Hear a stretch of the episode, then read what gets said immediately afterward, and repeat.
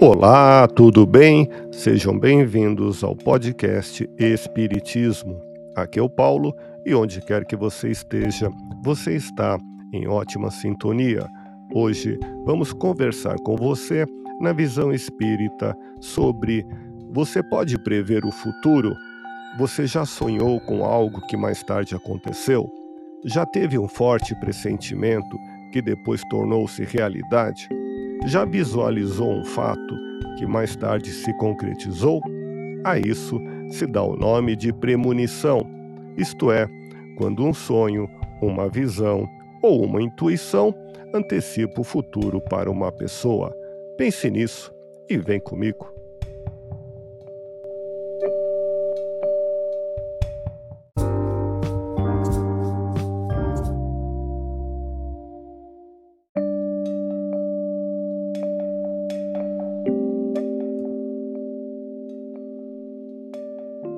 Estamos iniciando, harmonizando a mente na paz do Cristo, nesse sentimento de convívio fraterno, pela comunhão de intenções e pensamentos voltados para o bem, a caridade e o amor ao próximo. Hoje, conversando com você, vamos falar sobre você pode prever o futuro? As predições, segundo o Espiritismo. Todas as predições ou previsões de Jesus tiveram caráter orientativo. Allan Kardec aborda a teoria da presciência no capítulo 16 de A Gênese, os milagres e as predições segundo o Espiritismo. Presciência é o conhecimento antecipado de um fato, é a ciência de um acontecimento antes que ocorra. Exemplos: um pressentimento, uma previsão, a visão integral de algo que ainda está para acontecer. Allan Kardec, no capítulo 16, item 3, desta obra afirma: Os espíritos desmaterializados são como o homem da montanha. O espaço e a duração desaparecem para eles, mas a extensão e a penetração de sua vista são proporcionais à sua purificação e a sua elevação na hierarquia espiritual. Portanto, a faculdade de pressentir as coisas futuras é um dos atributos da alma e se explica pela teoria da presciência. Kardec ainda afirma no item 4 do capítulo 16 de A Gênese. Entretanto, como o homem deve contribuir para o progresso geral e que certos eventos devem resultar de sua cooperação, pode ser útil, em casos especiais, que ele tenha um pressentimento desses eventos, a fim de lhes preparar o encaminhamento e que se mantenha pronto para agir quando o momento chegar. É por isso que Deus permite, às vezes, que uma ponta do véu seja levantada, mas é sempre com um fim útil e nunca para satisfazer uma vã curiosidade. Há no Evangelho diversas passagens em que Jesus faz predições, quando afirma que ninguém é profeta em sua terra, ou na perseguição aos apóstolos, ou quando diz que minhas palavras não passarão. As palavras de Jesus não passarão, porque são verdadeiras em todos os tempos. Seu código moral será eterno porque contém as condições do bem que nos conduz a seu destino eterno. A história registra vários casos de predição.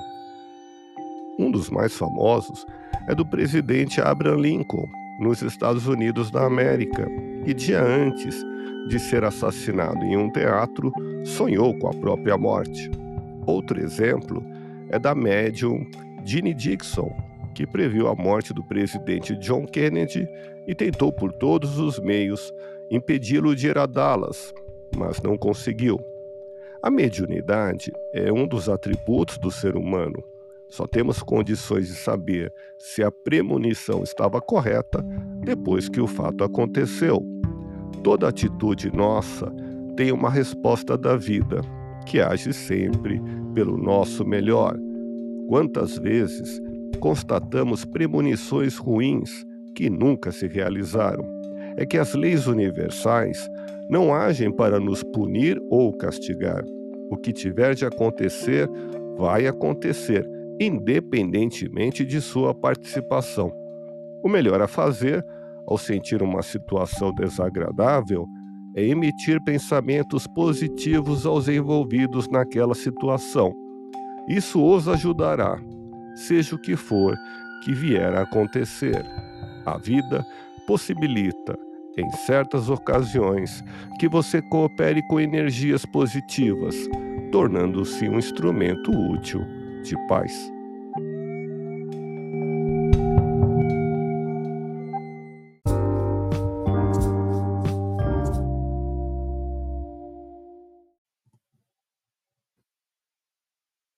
Nesse instante, unidos com o pensamento em Jesus, vibremos pela nossa transformação interior. Permita-se amar mais e valorizar a vida. Que as vozes dos céus continuem nos dirigindo a palavra consoladora e esclarecedora. Escutemos com atenção as palavras desse amigo espiritual, com sua simplicidade e amorosidade.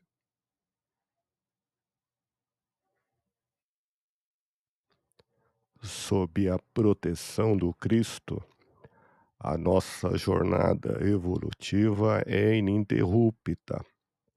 No momento apropriado, quando as primeiras metas forem atingidas, novas nos serão oferecidas no futuro.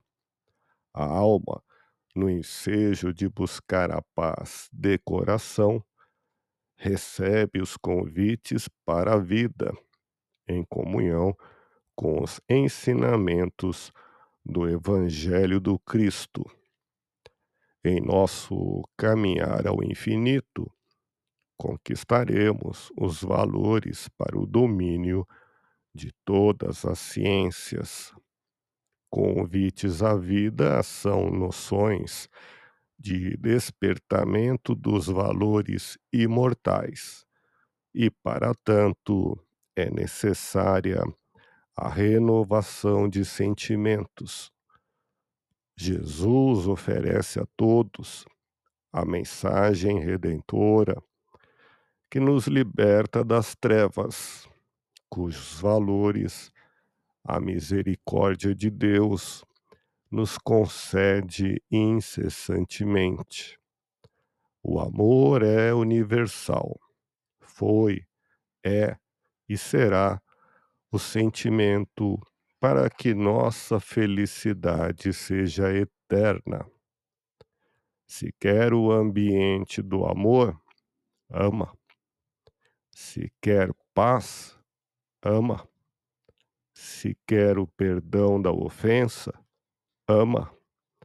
Através da caridade, amemos sempre e estaremos amparados pelo Senhor do universo. Muita paz.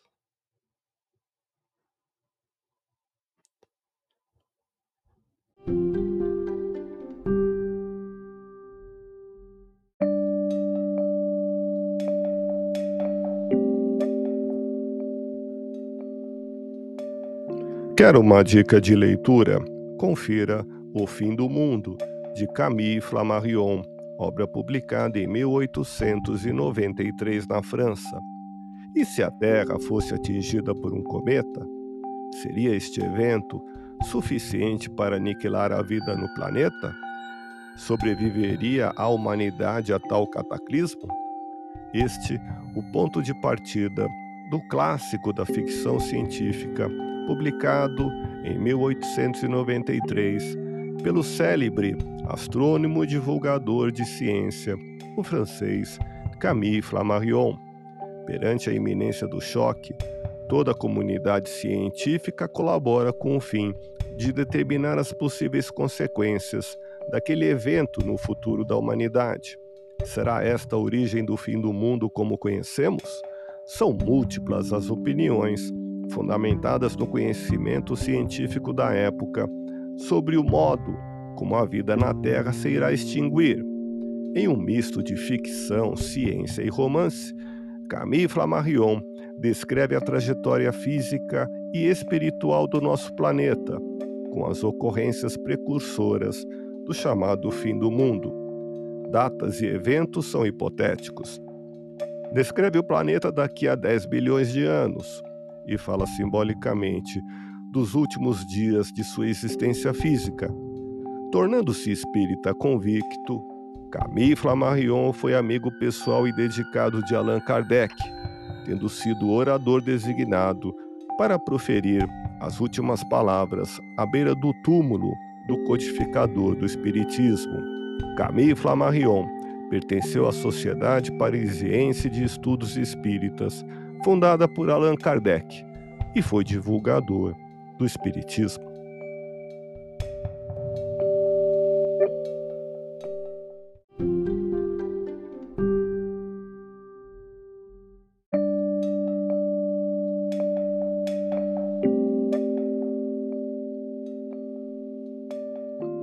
Quer uma dica de filme?